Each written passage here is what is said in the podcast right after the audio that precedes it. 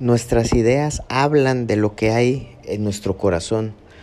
Déjame contarte de este concepto que lo acabo de extraer de una lectura de un párrafo del libro de meditaciones de Marco Aurelio, que es un libro de filosofía que todos deberíamos leer, de filosofía estoica de este gran emperador romano. Fíjate, regálame estos dos, tres minutitos. Seguro, seguro, este concepto te va a dejar algo bueno. Checa. Inicia así, no malogres la parte de vida que te queda en averiguar vidas ajenas, a no ser que te propongas algún fin útil a la comunidad. O sea, que no andes de chismoso, pues, pero bueno. Te privas ciertamente de cumplir tu deber al revolver en tu imaginación lo que hace fulano y por qué lo hace, qué dice, qué piensa, qué trama y otras ocupaciones de esta índole que te distraen de la consideración de tu facultad rectora. Y aquí viene el concepto. Conviene pues no ensartar en la cadena de nuestros pensamientos lo que es temerario y vano, y más especialmente lo fútil y lo malvado hay que aversarse, además, a tener solo ideas tales que si alguien de repente te preguntare bruscamente, ¿en qué piensas ahora? pudieras responder al instante con toda franqueza, en esto o en aquello. Se dejará ver entonces pronto y evidentemente que todo lo tuyo es simple, bondadoso, digno de ser sociable e indiferente a los placeres y en su conjunto, perdón, a las ideas de una vida voluptuosa.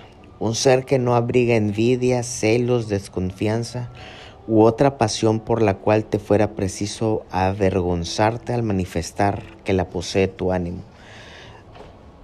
Marco Aurelio cuenta aquí que, uno, la parte de no ser chismoso, ¿no? pero bueno. Segundo, que pongamos en nuestros pensamientos ideas valiosas, que pensemos lo bueno, lo útil, lo que dé valor. Dice, de tal forma que si, que si alguien te pregunta así, sin avisar, ¿no? Oye, ¿en qué piensas?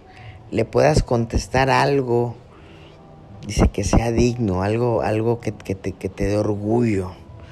Dice, y ya parafraseándolo, ¿no? Porque las ideas son chismosas. ¿A qué me refiero? Las ideas no ocultan, tus ideas no ocultan lo que hay en tu corazón. Nuestras ideas hablan de nuestros motivos, si hay celos, si hay envidia, si hay egoísmo en nuestro corazón, en nuestro espíritu. Nuestras ideas lo van a contar, lo van a hacer explícito, lo van a verbalizar. Por eso digo, como siempre he dicho, que hay que juzgar a los creativos por sus creaciones, por sus actos.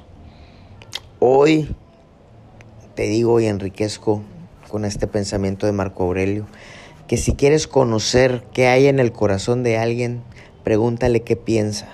Si quieres conocer la naturaleza genuina de alguien, de una persona, Pregúntale o investiga cuáles son sus ideas, cómo son. Y ahí descubrirás lo que hay en el corazón de esa persona. Nuestras ideas hablan de lo que hay en nuestro corazón. Hasta la próxima.